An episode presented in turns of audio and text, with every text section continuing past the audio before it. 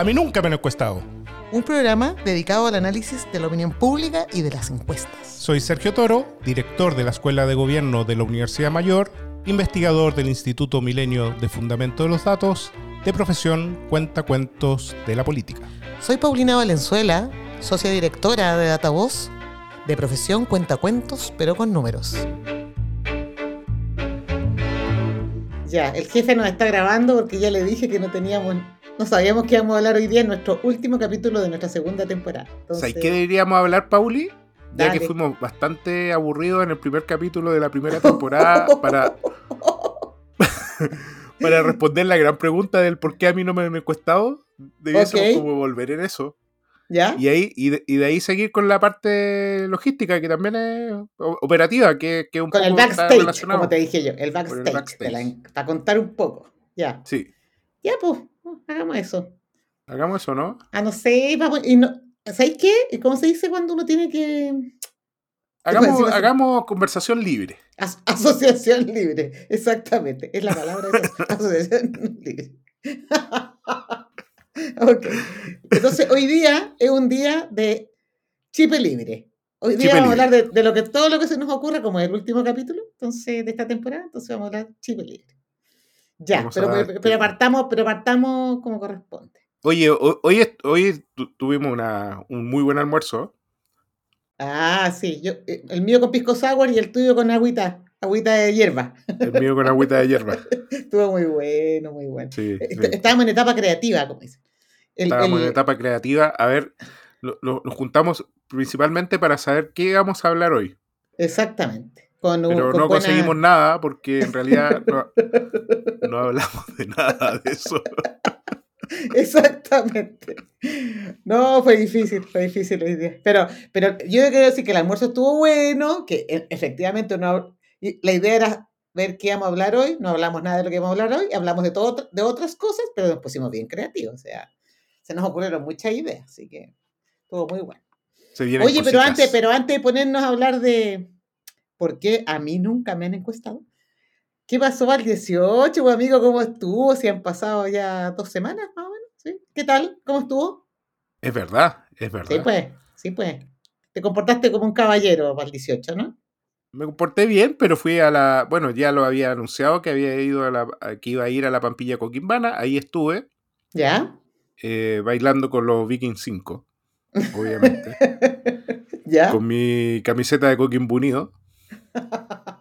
Qué bueno. Cantando de Coquimbo soy. Ah. Oye, ¿y hay registro fotográfico de eso? ¿O video? No, no, no, Nada. no, hay registro fotográfico ni video. Ah, Después nos pusimos serios porque en ese mismo espectáculo estaban los Jaivas. Ah, ya, me parece. Y no, bueno, no alcancé, pero el show final de, La Pampilla era el grupo em, Sensación. ¿Ya? Que se llama Zumbale Primo. ¿Zumbale Primo? ¿Así se llama? Un grupo sensación, Pauli. Sensación, de verdad. ¿En serio? Es, un grupo de ranchera. Ah, pero ya no te quedaste a ese espectáculo, ya llegó la no, hora No, no, pero e, era toda la gente iba vestida de con, gorritos rancheros, Zumbale Primo era el espectáculo final para todas las personas. Entonces íbamos ah, como... Bueno. Fue, bien entretenido, la verdad. Bien Ya, qué bueno. Ahí, había un buen marco muestral. Ah. Buenas unidades de muestreo, muchas unidades de muestreo. Muchas unidades de muestreo podríamos haber Una unidad de muestreo puede ser de los jaivas. ¿ah? qué buena, qué buena. Oye, bueno, yo el mío estuvo bien tranquilo. Yo soy, yo me quedé en Santiago. La verdad que yo creo que quedarse en Santiago cuando todo el mundo se va es un agrado. O sea, es como una ciudad caminable, respirable, bicicletable, como digo, andable, no sé, en fin, muy, agradable. Eh, igual eso se, como que se prolongó durante la semana por las vacaciones de, los niños, pero fue muy bueno, muy bueno. Así que, pues ya voy preparando, ya me, preparándome, digo yo, para las maletas para la próxima semana, ya me voy de paseo, así que la tercera temporada tendrá que esperar por mí para ir a recoger nuevas experiencias, ideas y locuras a otros continentes. Así que eso, papi. Oye, ya, pero no, tenemos que poner algo viaje con los ingresos percibidos por este podcast. por la cantidad de...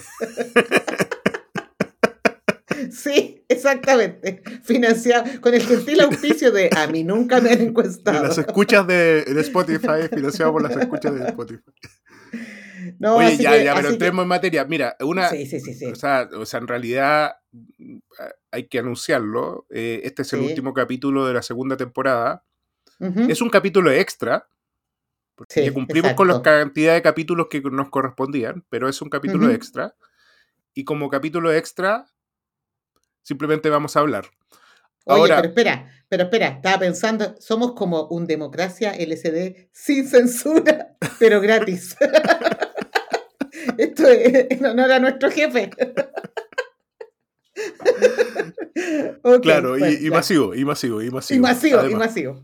Exactamente. O sea, para nuestros auditores, no, es que sea lo suficientemente masivo. No todas las personas que escuchaban Zumba Le Primo estaban escuchando además, porque nunca a mí nunca me han encuestado. Exactamente. Oye, ya, pero eh, como es el último capítulo, queremos entrar en, en, una materia que en realidad no hemos hablado en todos estos capítulos y que creemos que es el corazón finalmente de eh, los resultados que nosotros después miramos, ¿cierto? Eh, de las encuestas. Que es, la que es, es básicamente la operativa de las encuestas. La cocina, la cocina. la cocina. Y ahí tú conoces mucho, Pauli, porque tú conoces bien la cocina. Yo a veces me asomo nomás, pero ah, estoy más, más en las mesas, en la mesa esperando el plato, y tú estás ahí en la cocina y yo a veces me asomo nomás para conocerla. Sí. Y, además que, queremos hacer algo también. Queremos nuevamente responder la pregunta, pero de manera mucho más suelta que la primera vez, donde estábamos todos, nosotros dos muy tensos y nerviosos del por qué, la, de la pregunta del por qué a mí nunca me han encuestado, ¿cierto? Exacto. Y tiene mucha relación también con la cocina. Exacto. A veces no te encuestan no solamente por problema de marco muestral. Claro, exactamente. A veces no te quieren. O por problemas de muestras. A veces es porque no te quieren. No te quieren encuestar. O porque para ti no alcanza, no llegaste. Claro. Sí, no. Yo, creo que es una buena manera de cerrar esta, esta segunda temporada con este capítulo extra, que ya dijimos que es un extra. Em, y hablar un poco de la cocina. Ahora, ¿por qué yo creo que, y aquí voy a reforzar tu idea, ¿por qué creo que es importante hablar de la cocina? Porque creo que hay mucho mito respecto de cómo se hacen las encuestas. Em, yo creo que y, que probablemente todos esos mitos, leyendas urbanas, en fin, hacen que eh, haya desconfianza respecto a la encuesta. Entonces, yo creo que es súper importante eh, conversar, que yo te pueda contar algunas cosas, siempre lo que te pueda contar, obviamente no te puedo contar todo porque, evidentemente tengo que tener pruebas para decir todo lo que voy a decir. Pero en general eh, creo que, que hay harto desconocimiento y, y, por qué creo que es bueno contar? Porque generalmente cuando a nosotros los que nos dedicamos a hacer encuestas nos piden encuestas, los investigadores, las instituciones, empresas, creen que todo es muy fácil. O de hecho, creen que las cosas se hacen de cierta manera que en realidad o no se hacen o no se pueden hacer así. ¿Te fijáis? Entonces, pero, pero, yo, pero yo partiría con una cosa más básica. Es como, por ejemplo, la CACEN. La CACEN es una encuesta gigante, ¿cierto? Sergio, tú la conoces más que yo, por lo menos la última versión, que, estuviste muchísimo más cerca, pero, pero es una encuesta compleja, que tiene una cantidad de complejidades enormes.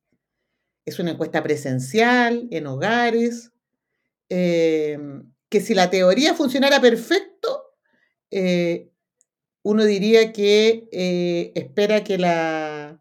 O sea, la, teoría en términos de cómo se debe hacer todo el trabajo eh, de recolección funcionará perfecto, eh, no pasaríamos los malos ratos que pasamos todos los que estamos detrás de esto. Y cuando me refiero como a las dificultades, eh, quizás lo primero que nos conviene es hablar de las encuestas presenciales y de un sujeto que es central en todo esto que se llama encuestador, que es una persona. O sea, es una persona que tiene que andar en la calle, que tiene que tratar de conseguir que la gente le responda encuestas, que tiene que entender un procedimiento, que tiene que eh, eh, seguir una serie de criterios para efecto de la aplicación de la encuesta. Un supervisor general, que es el que está preocupado de que el encuestador haga la pega como la tiene que hacer. Y por otro lado, un coordinador general, habitualmente, estoy hablando de los tres principales roles, que es el que dirige y distribuye el trabajo.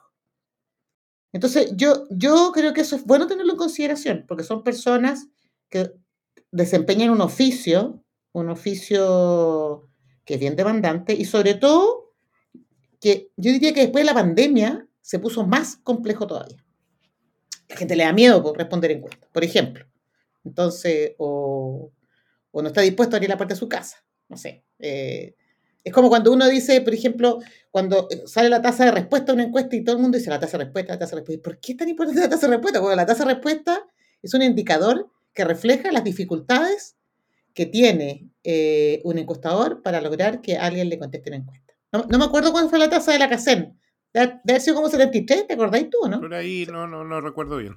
Sí, pero más o menos eso. o sea, eso significa que cada 10 hogares, 7, te contestaron, pero después de perseguirlo, o sea, pero fue acoso para que te contesten. Y eso no es menor, porque eso implica que la gente, que el encuestador, que es el que desarrolla el oficio, se aburre también, se puede aburrir, se baja, se va. Las rotaciones en los equipos de terreno presenciales son altísimas porque la gente se cansa de insistir, de que no le vaya bien, en fin. Es, algo que, que conversábamos en, nuestro almuerzo de, de muchas conversaciones, menos lo que íbamos a hablar en este podcast. Sí. Que, que, en realidad la aplicación de encuestas tiene mucho que ver con la relación casi como una campaña política, digamos. Sí, sí. Eh, donde, donde el encuestador termina siendo una especie de intermediario, si queréis ponerlo en términos argentinos, casi de puntero, ¿no? Claro. De, las personas a las que tú quieres llegar. O sea, muchos de los problemas que tienen las encuestas no están relacionadas ni siquiera con la persona, el, el entrevistado final, sino que y, con la disposición del entrevistado final, que generalmente uno dice, son problemas de disposición de, los, que van a ser encuestados. Muchas veces ocurre que finalmente el, gran dilema son precisamente quienes van a realizar esa encuesta, que son los encuestadores, que son personas que además eh, eh, trabajan no solo para una empresa encuestadora, sino que trabajan eh, de manera paralela para varias encuestas, algunas que son más fáciles, otras que son más difíciles. Entonces, generalmente van tomando decisiones racionales en función de maximizar la cantidad de encuestas hechas, que significan más dinero en su oficio, digamos. Claro, em, exacto. Y ahí, y ahí hay un problema, hay un problema bien grande eh, respecto a las empresas encuestadoras ya no solo como para pensar en cómo llegar al, al, encuestado, sino que cómo tú manejas a esos grupos. Mira, te voy a dar un ejemplo. Solo parte un ejemplo, esto ya es, la típica frase de los encuestadores. Cuando tú empiezas a prepararte para un terreno, para una encuesta presencial, qué sé yo, probabilística, en fin, las primero que te preguntan, ¿y es con Kitsch? Voy a explicar qué significa eso. Eh, eh, Kitsch, el, procedimiento que, propone Leslie Kitsch, básicamente, que eh, es un metodólogo de encuesta, es un procedimiento, una manera de seleccionar en forma aleatoria, estrictamente aleatoria, a una persona dentro de un hogar. Entonces, por ejemplo, si yo tengo que hacer encuesta a personas de, de 18 años y más que habitan en un hogar específico, el encuestador tiene que llegar y decir, ya, dígame todas las personas que viven permanentemente en este hogar y tienen 18 años y más. Ya, primera pregunta. De ahí tiene que conseguir la lista. Y de acuerdo a un procedimiento X que los encuestadores siempre lo mencionan por Kitsch, hay otras formas, pero, pero Kitsch es el más conocido, ¿ya? Eh, elige aleatoriamente. Entonces, cuando tú los llamas y los invitas a participar, lo primero que dicen, ¿y es con Kitsch? Y tú, tú sabes que contestarle, porque si la respuesta es sí, ah, no, no, no. Me voy para el lado. me voy para Exacto, me, voy para el lado, no, me voy a la otra, no, no, no, no, no. Entonces, como eso ya genera una complicación para fidelizar a encuestadores. Entonces, al final te vas quedando con los encuestadores más como, aperrados, los que están dispuestos a estar todo el día en la calle, los que toleran que les peguen portazos en la puerta, o sea, que golpeen y no los pesquen, no les digan grosería, o los detengan, en fin. Nos pasó hace poco un estudio, ¿eh?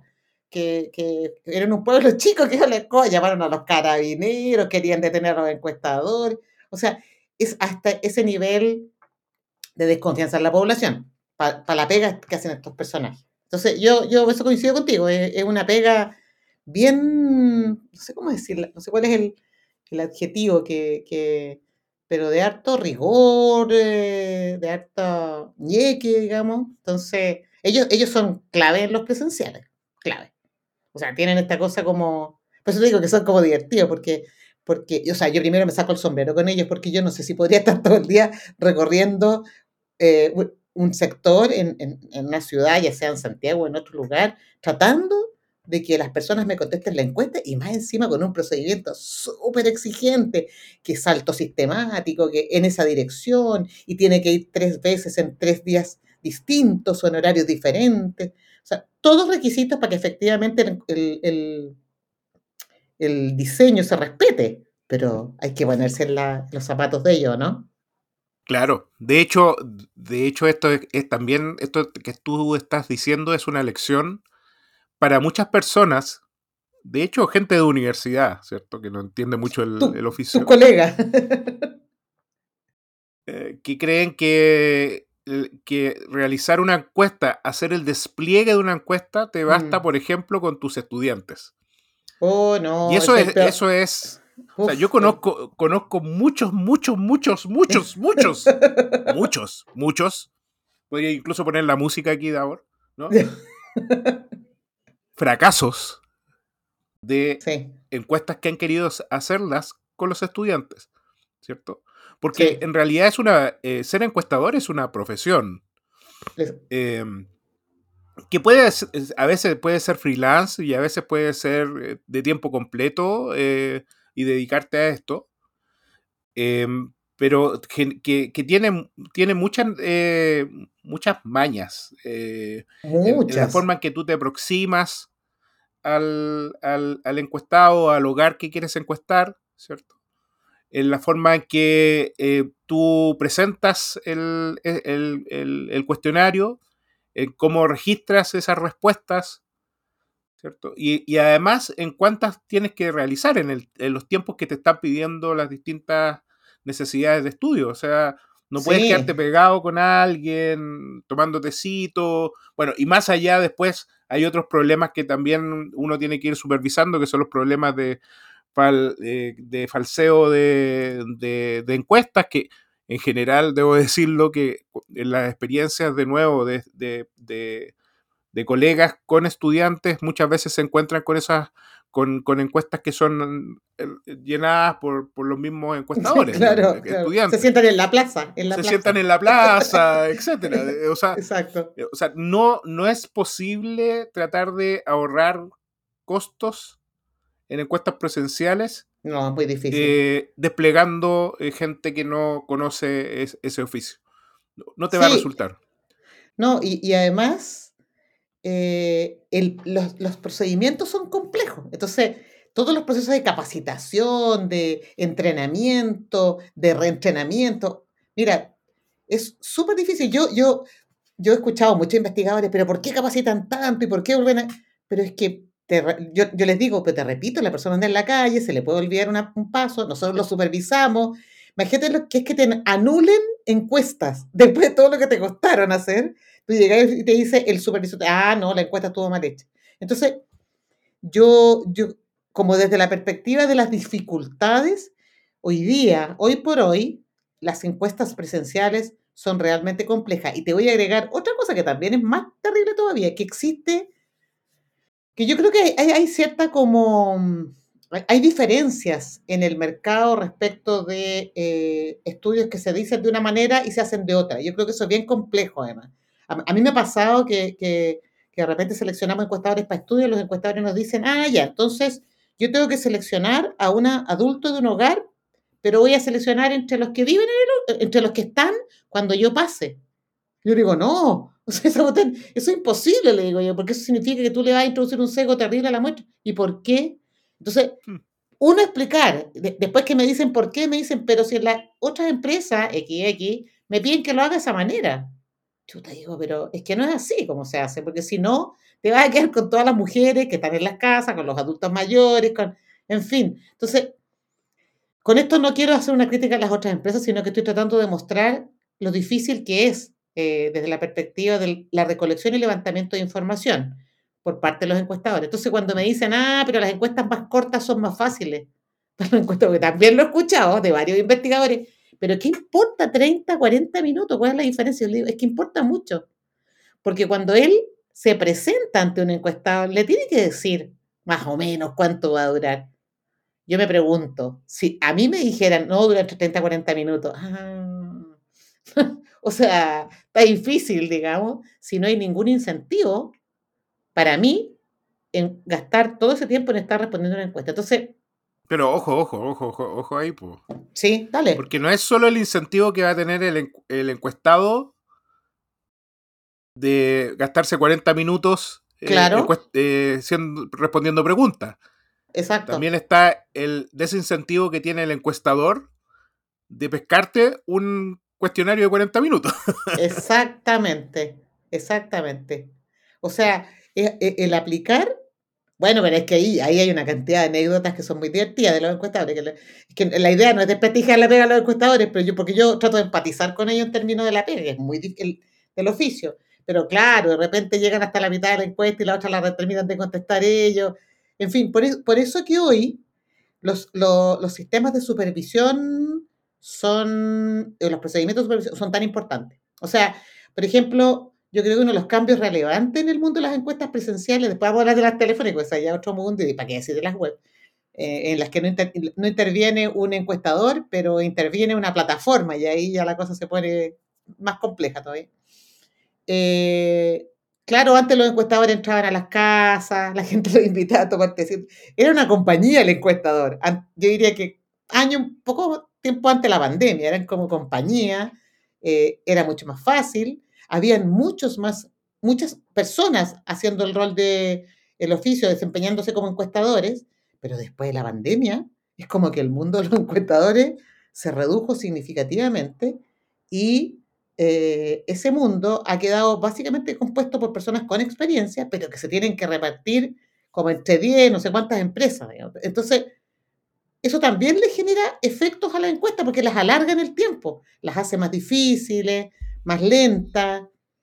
Bueno, y o- naturalmente más, o- más o- o costosas. encuesta- o empresas encuestadoras empiezan a relajar también, lo, como tú bien dijiste, los- Claro, claro. los protocolos. Lo en- claro, porque la idea es terminar, no, no te podéis pasar a hacer una encuesta tanto tiempo. Entonces, las encuestas, la- uno tiene que mantener la metodología, pero hay que mostrarle a, la- a quienes te encargan que, o sea, si quieres mantener ese rigor de metodología, los tiempos tienen que ser más largos. No, no queda otra opción, digamos.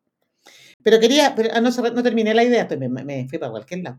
Eh, no terminé la idea de la supervisión. Eh, es, que, es que, ¿por qué quería rescatar el tema de la supervisión? Porque hoy día con el uso de las tablets, por ejemplo, o de la, o, y ahí nos metemos en las encuestas telefónicas, las encuestas web es un poco distinto, pero que tú puedes grabar, grabar encuestas, puedes eh, hacer procesos de escucha de cómo se aplicó la encuesta.